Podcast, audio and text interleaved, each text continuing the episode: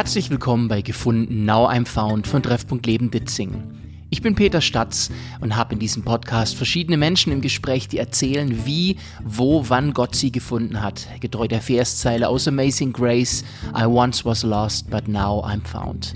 Immer anders, sehr persönlich, deep und spannend.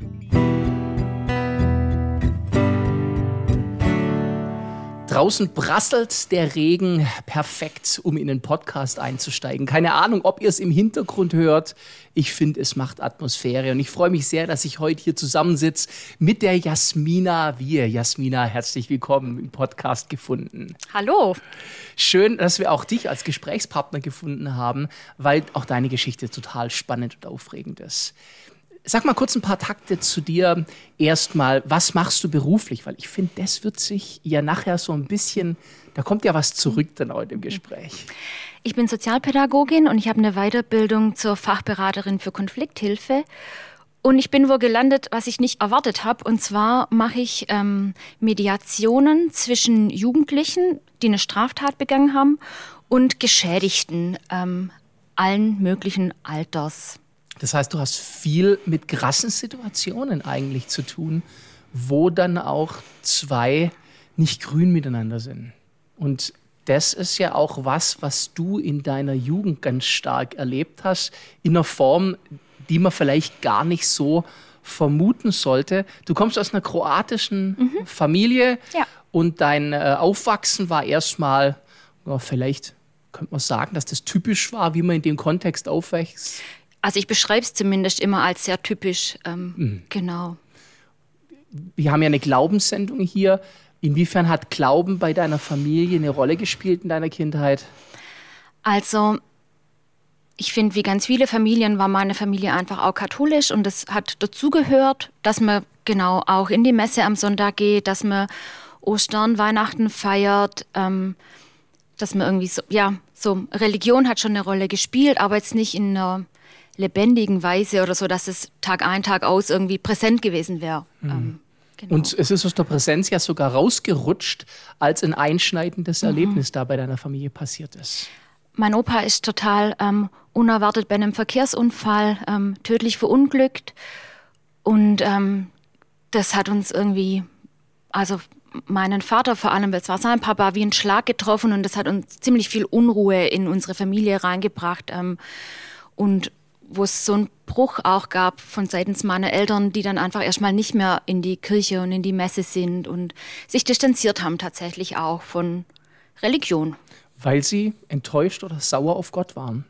Was schätzt du schon, oder? Ah ja, ich würde sagen beides. Mhm. Also genau, so eine ganz tiefe Enttäuschung, weil, ähm, weil dass es einen Gott gibt, das war, glaube ich, immer klar in meiner Familie. Das hat man auch geglaubt, aber jetzt nicht so was ähm, so was Persönliches, aber man hat auch geglaubt, dass dieser Gott ja auf einen aufpasst, aufpasst genau, und ähm, für einen sorgt. Und dann, dass sowas Schlimmes passiert, ähm, ja, damit hat einfach keiner gerechnet. Glaube hat für dich auch insofern eigentlich nur eine Rolle gespielt, als dass du das, ich sag es mal ein bisschen fies, Programm mitgemacht hast. Du warst Ministrantin? Ja, ganz lang. Es war total toll. Das war eine super schöne Gemeinschaft. Wir haben irgendwie tolle Ausflüge gemacht. Es war ein ganz enges Miteinander, viel Spaß, viel Freude. Ähm, genau. Hätte aber auch der Tischtennisverein sein können, in dem ich später war, oder irgendwie die Tanzgruppe. Ja. Vielleicht sogar ein Missverständnis, das manche Leute haben, was das Glaubensthema angeht, dass sie eben denken, naja gut, ist ja ein ersetzbares äh, Freizeitvergnügen wie ein Verein auch. Und ich glaube, da macht eben gerade der Punkt, den du vorher erwähnt hast, ob Glaube Religion ist oder was Persönliches hast du es genannt, das macht den mhm. Unterschied. Gehen wir mal weiter in deinem Weg und wechseln zur Schule über, weil da dann was passiert ist, was dann doch deinen weiteren Weg stark gekennzeichnet hat. Es ging los, als du ähm, nach der vierten Klasse die Frage hattest, in was für eine Schulart soll es gehen. Was war da los und was ist passiert? Genau, damals gab es noch die Grundschulempfehlung und von meinen Noten und von meiner Leistung her wäre es gar kein Thema gewesen, dass ich aufs Gymnasium kann. Aber meine Grundschullehrerin hatte meinen Eltern damals mitgeteilt, ich sei ja so schüchtern und so zurückhaltend und sie hätte große Bedenken, wenn man mich aufs Gymnasium schickt, ich würde da äh, unter die Räder kommen. Und meine Eltern haben dann trotzdem entgegen der Empfehlung entschieden, ähm, dass ich aufs Gymnasium soll. Und dann bin ich dahin gewechselt und bin in einer Klasse gelandet. Ähm, da waren sieben Jungs und der Rest waren Mädels. Ich weiß gar nicht, ob das dann 23 Mädchen waren oder so. Also sehr, sehr Mann, viele. Mann, Mann. Ja, ich glaube, die Jungs hatten es manchmal schwer. Und ähm, in unserer Klasse gab es eine große Mädchengruppe, die quasi aus dem Ort kam, wo ich auch herkam. Und dann gab es noch drei kleinere Gruppierungen. Mhm. Genau. Und du bist nicht in der Randgruppe gelandet, sondern du warst in der großen Gruppe drin, ne? Genau, ich war in der großen Gruppe drin. Ähm, ja, die unser Klassenlehrer irgendwann mal liebevoll als Schelklinger Mafia bezeichnet hat, weil Schelklingen ist der Ort, wo ich herkomme. Ansage. Ja, weil ähm, das war irgendwie so Thema in unserer Gruppe. Ähm, da ging es ganz stark um Rankings und wer führt die Gruppe an und wer führt sie nicht an und wer ist gerade angesagt und wer ist gerade eher out und ähm, wer wer bestimmt, was Sache ist. Und die Bestimmerin hat eigentlich immer sich eine von den restlichen Sechsen ausgesucht, die jetzt gerade nicht dazugehören durfte zu der Gruppe. Also die war entweder dann ausgeschlossen oder die wurde mit irgendwie unschönen Sachen betitelt oder es gab so Zettel, die gewandert sind, die um die rumgewandert sind. Also es gab eigentlich immer eine in unserer Gruppe, die nicht dazugehören durfte. Das war Programm. Verrückt innerhalb eurer Gruppe. Also äh, man hat sich nicht ein Opfer gesucht von den anderen, sondern ihr wart eine Clique und irgendjemand war immer der Mobs dann. Würde ich sagen, die meiste Zeit. Also ich, ich vermute mal, dass man die anderen manchmal auch versucht hat anzugehen, aber die waren irgendwie so autark und es prasselte an denen ab, sodass es nur einer aus unserer Gruppe übrig blieb. Also wir haben uns selber fertig gemacht. Und wie ging es dir da damit? Warst du unter den Fertigmachern oder an welcher Stelle standest du da? Also meine alte Klassenlehrerin hatte schon recht, dass ich eher schüchtern und zurückhaltend bin. Mhm. Und deswegen war ich auch da natürlich eher schüchtern und zurückhaltend und war dann oft ähm, entweder das Opfer, das man sich gerade ausgesucht hat, oder ich war eine von den Mitläuferinnen, weil ich gerade einfach froh war, dass ich nicht der Mops war, sondern irgendwie ähm, ein bisschen Ruhe hatte. Und ging das so einfach an dir vorbei oder hat dir das auch zu schaffen gemacht? Hast du dir da Gedanken drüber gemacht? Oder ist dir das bewusst gewesen, dass da, dass da was im Argen liegt? Also ich glaube, ich habe es ganz lange einfach ähm, geschluckt und toleriert und habe es mitgemacht, bis es dann irgendwann ähm, in den Sommerferien zwischen der sechsten und der siebten Klasse, da hat es ein Ausmaß angenommen, da konnte ich es nicht mehr einfach nur so schlucken. Also da sind so Dinge passiert wie, ähm, ich würde eingeladen, dass ich ein Mädel besuchen darf, ich klingel an der Tür und keiner öffnet mir.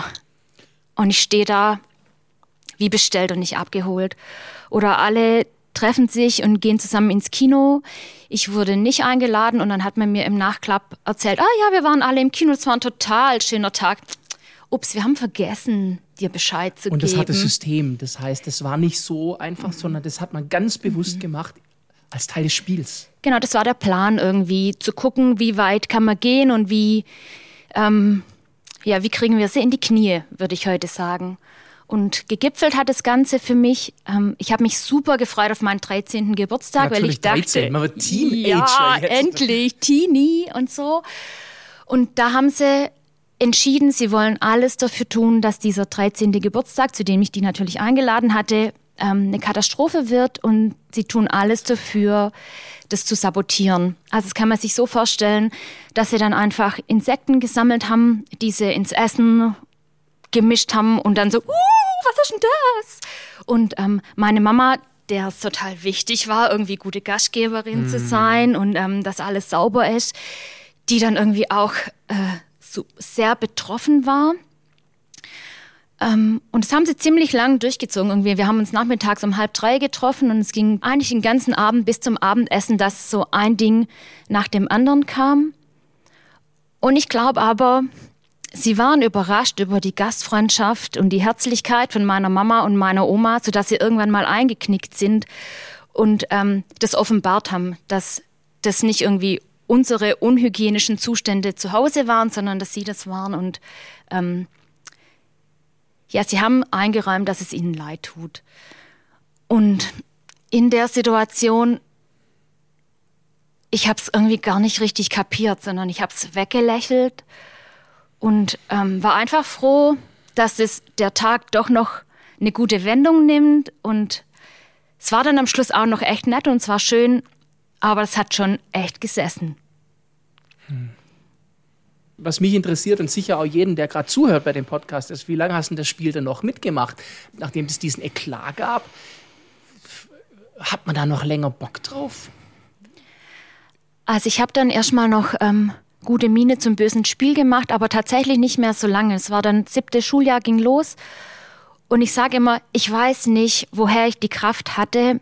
Ich glaube, so im ersten Monat muss es gewesen sein, zweite, dritte, vierte Woche, dass ich zu denen gesagt habe, mir reicht's. Ich steige aus die eurer Clique aus. Ich habe keine Lust mehr darauf. Und die haben mir nicht geglaubt, dass ich es tatsächlich mache und die haben mich irgendwie ausgelacht. Ich habe es aber tatsächlich durchgezogen. Also ich habe mich von denen dann separiert und habe mich von denen getrennt. Und ich habe ja am Anfang gesagt, ähm, in unserer Klasse gab es noch so andere Mädelsgruppen. Mhm. Und eine von diesen Mädelsgruppen haben wir total von oben herab als das Waisenhaus betitelt. Warum? Weil die immer so nett waren und diejenige von uns aufgenommen haben, die gerade ausgestoßen war. Mhm. Also die waren echt einfach total lieb und man durfte mit denen in der Pause sein und man hat dann irgendwo dazugehört und stand nicht alleine rum. Und nachdem ich meine Entscheidung getroffen habe, ich hab, will nicht mehr zu dieser Mafia-Gruppe dazugehören, habe ich aber gedacht, das geht nicht, dass ich jetzt einfach wieder beim Waisenhaus anklopfe und sage, hey, hier bin ich, nehmt ihr mich auf, weil ich das total ungerecht fand und ich, ähm, ich wollte die nicht ausnutzen. Und dann war es tatsächlich erstmal so, dass ich alleine war. Also ich habe alleine auf den Bus gewartet, ich war alleine in der Pause, ich bin alleine von der Schule wieder zum Bus zurückgelaufen okay. und ähm, ja, aber es hat sich irgendwie richtiger angefühlt, als Teil der einen Gruppe oder Teil der anderen Gruppe zu sein, sondern das hat einfach gepasst in dem Moment. Trotzdem hast du, ich glaube, das kann man schon so sagen, gelitten unter der Situation.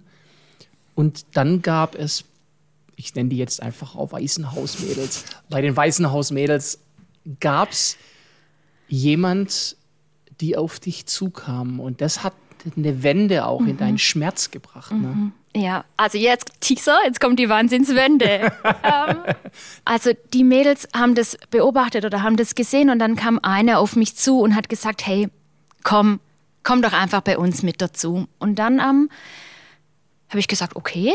Und dann wurde ich Teil dieser Mädelsgruppe und ähm, war erst mit einer so ein bisschen enger und dann hat sich ähm, aber so entwickelt, dass ein Mädchen, die hieß Barbara in der Gruppe, wir haben uns irgendwie sehr gut verstanden und wurden immer enger. Und Gott hat irgendwie das ziemlich mega gut vorbereitet, weil ähm, die Barbara hatte eine große Schwester, die hieß Katrin oder heißt Katrin. Und die Katrin hatte eine Freundin, die Dani.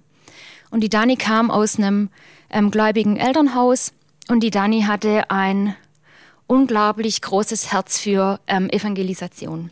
Hm. Und die Dani hat dann erstmal der Katrin irgendwie von Gott erzählt und von Jesus erzählt. Und ähm, ich weiß gar nicht so ganz genau, wie das bei den beiden gelaufen ist. Ich weiß nur, die Katrin hat Jesus in ihr Leben gelassen.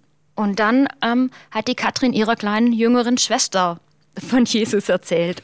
Und ähm, das war schon so ein Prozess, das ging natürlich über Monate, vielleicht aber über ein Jahr oder anderthalb Jahre, aber irgendwann war das wie so eine Kettenreaktion. Also und dann kam es irgendwann ja, dann durch. Genau, da war die Dani, dann war da die Katrin, da war die Barbara und dann war da ich.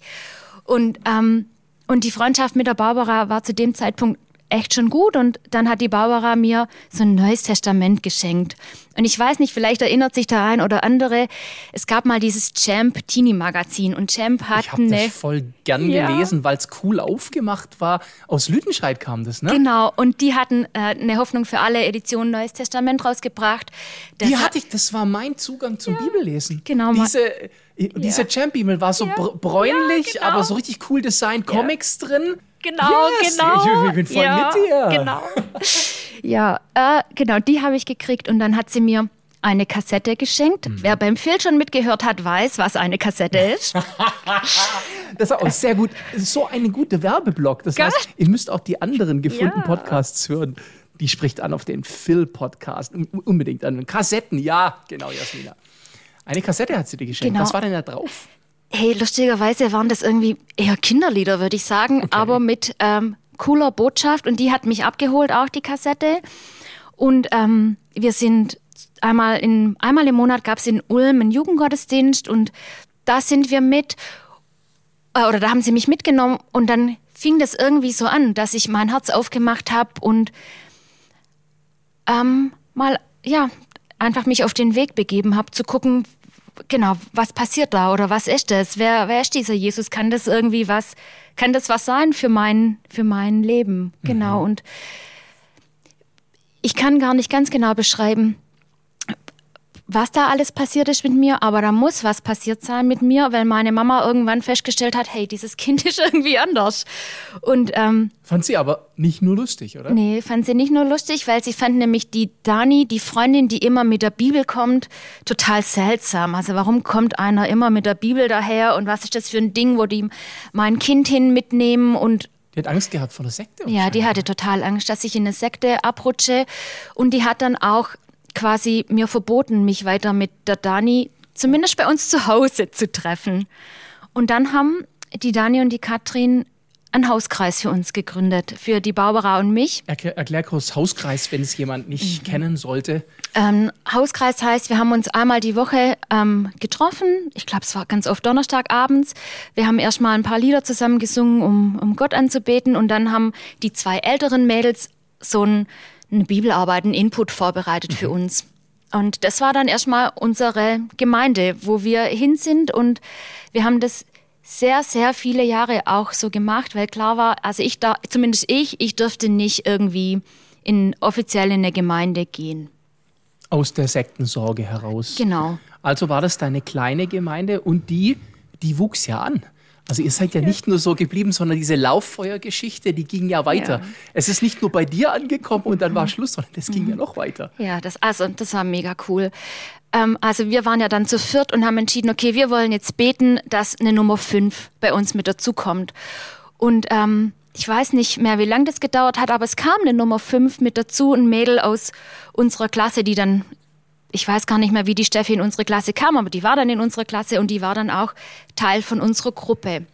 Dann sind wir ein bisschen geschrumpft, weil Katrin und Dani ähm, dann ähm, Abschlüsse gemacht haben und weggegangen sind. Und dann haben wir drei Mädels einfach weitergemacht. Und wir sind gewachsen. Auf vier, auf fünf, auf sechs, auf sieben wow. bis acht. Genau. Krass, aber irgendwann ging es dann doch in den Gottesdienst oder du wolltest in den Gottesdienst. Und deine Mutter musste nochmal intervenieren an der Stelle.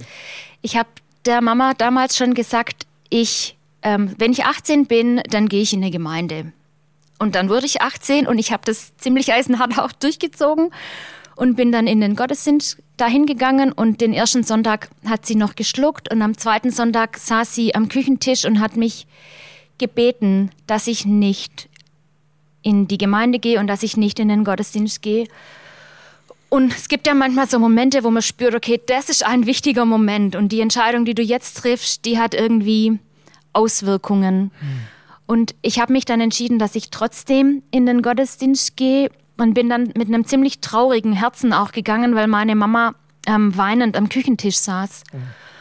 Und ähm, das war einer von den Gottesdiensten, die werde ich nie vergessen, weil ich der, die Lobpreiszeit so intim und so intensiv war und ich einfach bei Gott auf dem Schoß saß und er mich getröstet hat. Und, also du ähm, hast es wirklich gespürt. Das hat sich ja. angefühlt, als würdest du bei Gott auf ja. Wow. Das ist was anderes mhm. als Religion. Mhm. Wenn du plötzlich nicht nur hörst, sondern mhm. dann auch empfindest. Mhm. Und das ist passiert, während äh, Musik gemacht wurde und die Gemeinde Gott angebetet ist, ist plötzlich bei dir was passiert. Genau. Wow.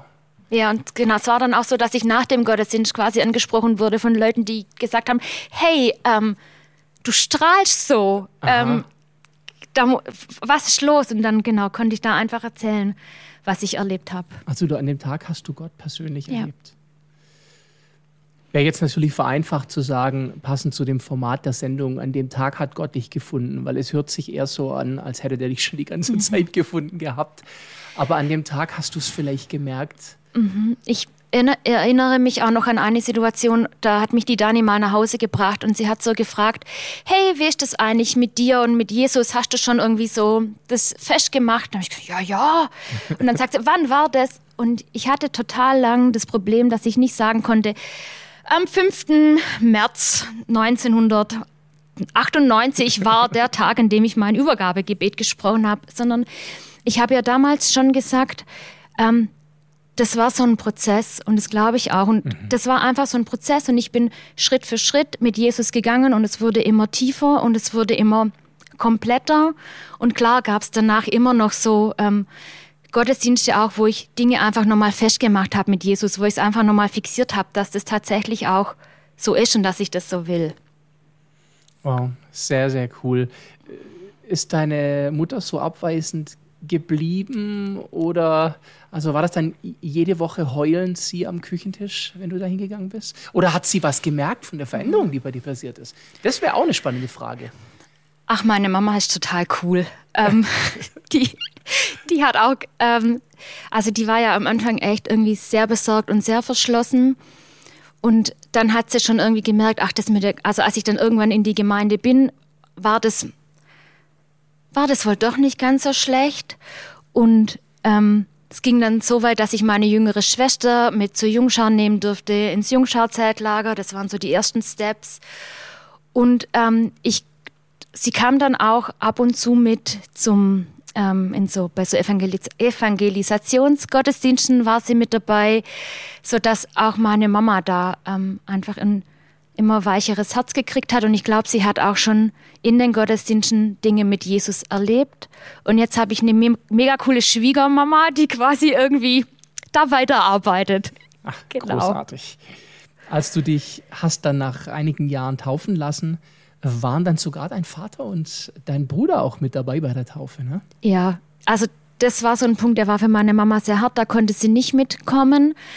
Ähm, aber mein Papa, der eigentlich sehr sich distanziert hat von Kirche. Hm, das haben wir ja vorher gehört, ja. nach der Sache mit dem Opa, ja, krass. Ja.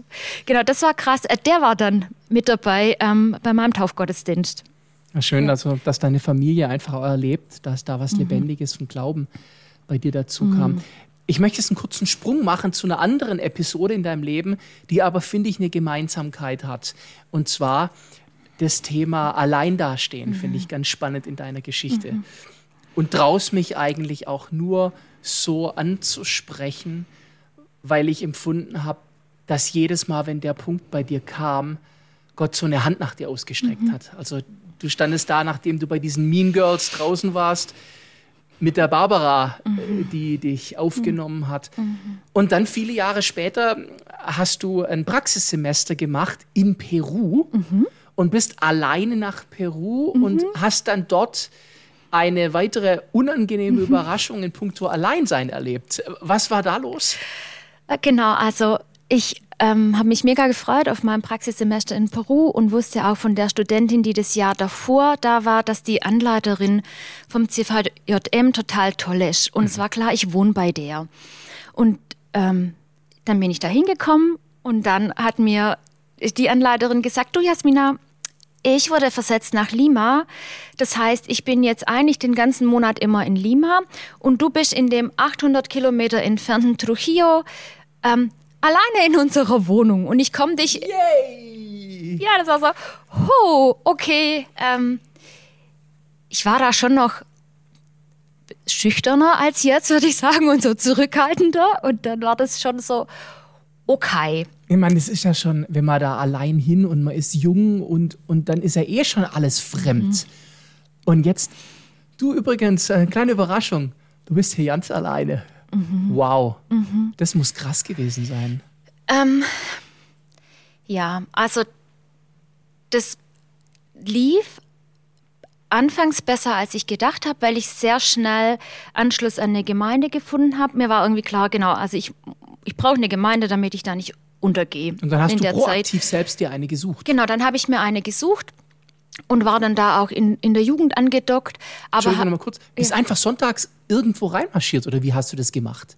Ja, also da war eine, die war irgendwie ziemlich nah bei mir, so fünf Minuten fußläufig und da standen draußen die Gottesdienstzeiten, wenn die die haben. Und ich glaube, beim ersten Mal kam ich, also kam ich auch irgendwie erst im zweiten Teil vom Gottesdienst oder der erste war gerade vorbei und dann kam ich da, ja, dann bin ich da einfach reingestiefelt und wurde direkt mega herzlich begrüßt und ähm, die waren super nett und ganz freundlich und dann habe ich gedacht, okay, dann gehe ich jetzt dahin. Und aber es ist nichts so engeres am Anfang da entstanden, sondern du Genau, du bist halt die Weise, die auch noch irgendwie nicht so gut Spanisch spricht und kannst dich nicht so richtig verständigen. Aber genau, ich war immer herzlich willkommen und ich konnte da sein. Und ich glaube, das war so nach zwei Monaten, wo ich tatsächlich irgendwie so Einsamkeit gespürt habe und Heimweh und, und Alleinsein. Und dann weiß ich noch, dann saß ich da an meinem Abendessenstisch. Alleine. Alleine. In, großen Wohnung. in der Wohnung. Und plötzlich klingelt an der Tür. Und dann stehen da halt irgendwie drei Leute aus der Jugend vor der Tür und haben gesagt, hey, wir wollten dich besuchen, können wir nicht zusammen Abendessen? Und dann habe ich die reingelassen und eine von den dreien war ähm, die Dali und die Dali und ich, wir wurden dann sehr, sehr gute Freundinnen in der Zeit, ähm, wo ich in Peru war und haben auch jetzt, also das war 2006 und wir sind jetzt immer noch im Kontakt. Genau. Wow. Schön hat Gott dir Beziehung geschenkt mhm. und ja dann später sowieso Beziehung geschenkt zu deinem großartigen Mann Samu. Ja. Jetzt ganz kurz für mich, das ist, jetzt gehört eigentlich gar nicht hier rein, aber du hast es mir erzählt und ich, der Romantiker in mir, der, der hat die Disney-Brille an. Erzähl mal ganz kurz nur diese eine Story. Das tut jetzt nichts zur Sache, Leute. Ihr, ihr könnt auch, wenn ihr es nicht ertragt, jetzt 60 Sekunden skippen, aber ich muss das jetzt tun. Mit dem, mit dem Boot fahren. Ich finde das so gut. Ja, wir waren ähm, auf Sommerfreizeit mit der Jugend und ähm, nach der Andacht morgens stand ich da so mit meinem Klappstuhl und wir haben die aufgeräumt und der Samu kam und sagte, willst du heute Abend mit mir Boot fahren? Und ich dachte, ich fliege jetzt aus allen Wolken, weil ich irgendwie gefühlt ewig darauf gewartet habe, dass er mich fragt. Und dann habe ich gesagt, ja. Und dann haben wir uns abends verabredet ähm, zum Bootfahren auf so einem total schönen See mit Sternenhimmel und Natürlich der Samu hatte ähm, davor zu Hause das schon vorbereitet und geplant und er hat so ähm, Herzen aus Holz ausgeschnitten und mit Styropor unterlegt und ähm, äh, so Fräsungen für Teelichtle gemacht oh. und dann schwammen da so drei Herzen mit Teelichtle und Rosen auf dem See und genau und dann hat er gesagt, er hat mich ziemlich gern, ob wir wow. nicht irgendwie ähm, ja uns näher kennenlernen wollen. Und das habt ihr offensichtlich. Ja. Was für ein tolles Paar ihr beide seid. Danke. Bei der Szene mit dem Bootfahren habe ich die, die Lampignon-Szene von Rapunzel total verföhnt im Kopf, äh, wo, die, wo die diese Dinger steigen lassen. Sehr schön. Wir haben bei dir immer wieder dieses Thema gehabt von Alleinsein und mhm. Gott hat seine Hand ausgestreckt und es gab wunderbare Überraschungen in deinem Leben, mhm. die das Ding heil gemacht haben. Trotzdem ist mir das aufgefallen, wir haben das vorher erwähnt im Vorgespräch, dass du nochmal sehr berührt mhm. und bewegt warst davon, mhm. das mir zu erzählen. Ich muss sagen, sogar so sehr, dass ich mich kurz gefragt habe, mhm. ob ich das überhaupt mit dir machen kann, dieses mhm. Gespräch, oder ob ich dich damit überfordere. Ähm, jetzt hast du gesagt, du willst es aber machen. Mhm. Was war da, was ist da in dir, in dir vorgegangen? Das würde mich jetzt noch interessieren. Ähm, also, da möchte ich, glaube ich, zwei Sachen erzählen. Ähm, warum ich mich entschieden habe, das auf jeden Fall erzählen zu wollen, ist, dass ich glaube, dass es einfach viele Mädels gibt, die irgendwie echt schlimme Sachen erleben einfach. Ja. Und mir ist wichtig zu sagen, du bist nicht alleine und Gott ist so gut und Gott will dich genau da berühren. Und ich, hab ich war tatsächlich irgendwie sehr überwältigt davon, dass mich das so geflasht hat letzten Freitag, als wir das Vorgespräch hatten, weil ich null damit gerechnet habe, dass mich das so, so tief trifft. Und ich habe zu Gott gesagt, hey, du, wir haben da dran gearbeitet und wir haben da irgendwie das schon ziemlich gut aufgearbeitet und so. Was ist da gerade passiert? Ja. Genau, wa warum passiert das so? Und, äh, und Gott war so gut das ganze Wochenende über zu mir. Das könnt ihr euch nicht vorstellen. Und es ging eigentlich damit los. Ich weiß nicht, ob das direkt am Freitagabend war oder am Samstag früh, dass er mir so ein Bild gegeben hat, um mir die Situation zu erklären. Und zwar hatte ich als Jugendliche mal einen Abszess, das ist so ein, am Anfang war es irgendwie wie so ein kleiner Pickel, mhm. aber weil da redet man ja nicht drüber und schon gleich gar nicht mit der Mama in dem Alter. Und dann habe ich gewartet und das Ding ist gewachsen und gewachsen und ihr könnt euch vorstellen, das war so groß wie eine zwei Euro-Münze, würde ich sagen, und ziemlich prall an meiner Hüfte. Und dann habe ich es halt irgendwann doch der Mama gezeigt und dann sind wir zum Arzt. Und der Arzt hat gesagt, wow, das Ding muss sofort raus, das darf auf gar keinen Fall platzen, das sieht schon ziemlich übel aus. Und dann war ich im Krankenhaus und dann musste man das mit so ein bisschen mehr Abstand rausmachen, dieses eklige Teil. Und dann war da wie so ein großes Loch. Ähm, und das Loch konnte man nicht zunähen, weil das musste irgendwie von von selber zuwachsen. Und das Erste, was Gott gesagt hat, war, Jasmina, das, was du erlebt hast, das, das ist eine tiefe Wunde, ja, und die muss, die muss zuwachsen. Und dann ähm, musste ich quasi am Anfang, ich weiß nicht, ob das jeden Tag war oder alle zwei Tage, zum Verbandswechsel und man hat so Gel reingemacht. Und ähm, damit es langsam von selber zuwächst, weil man es ja nicht zunähen konnte. Und ähm, wenn man sich so bewegt, dann kennt ihr das ja auch, dass es mal so ein bisschen Wundsekret gibt oder dann gibt es eine Kruste. Wenn man das Pflaster abzieht, ja. dann kann das manchmal abartig wehtun. Mhm. Und Gott hat gesagt, weißt du, war schon ziemlich lang nicht mehr beim Verbandswechsel und deswegen oh. tschk, hat es ähm, so wehgetan. Aber Jasmina, guck mal, die Wunde, die ist schon gar nicht mehr so tief, sondern die ist schon ziemlich, ziemlich ähm, zugeheilt. Und ich dachte, ja, das stimmt. Und dann habe ich zu Gott gesagt, Gott, ich hätte das aber gerne irgendwie, dass du mir das nochmal bestätigst, dass das tatsächlich irgendwie, dass das jetzt so ein Bild ist von dir, das du mir gegeben hast und ähm, dass ich das mit einem Podcast machen soll. Und dann war am Sonntag Gottesdienst und der Marco hat gepredigt über ähm, du bist niemals zu jung, ähm, um die Welt zu verändern. Das genau. Und, und er sagte, du kannst für das Jung unterschiedlichste Sachen einsetzen. Also in meinem Fall vielleicht niemals zu alt oder niemals zu verletzt. Hm. Das nächste Balsam, was er mir dann am Sonntag rein geschmiert hat in meine Wunde, war, dass jemand gesagt hat, Gott ist jemand, der erstattet. Und Gott hat mir so erstattet, was Freundschaft bedeutet. Durch die Barbara, durch die Dali, durch unseren Mega-Hauskreis, als wir irgendwie so gefühlt entwurzelt wurden. Ja. Und dann am Schluss haben wir ein uraltes Lied gesungen. Wir haben History Maker von ähm, Delirious, Delirious gesungen. Ja. Das ist aus 97, habe ich vorher extra nachgeguckt. Ich bin 98 irgendwie so, glaube ich, geworden. Und die letzte Zeile in dem Lied ist, ähm, oder dritte, dritte Strophe, letzte Zeile heißt, ähm, We'll see broken hearted make history. History, genau. Und dann dachte ich, ja, hey, ähm, auch die Verletzten können cool Geschichte schreiben. Yes. Und mir ist einfach nur wichtig für die, die das hören, die irgendwie vielleicht ein gebrochenes Herz haben oder denen es nicht so gut geht. Gott ist dein Erstatter und Gott schreibt mit dir Geschichte und erhalt deine Wunde. Hammer, Jasmina. Vielen, vielen Dank. Ich brauche heute kein Schlusswort, weil das kam jetzt perfekt und rund von dir. Danke, dass du uns die Geschichte erzählt hast und euch einfach herzliche Einladung, das nächste Mal wieder einzuschalten, hierbei gefunden, Now I'm Found.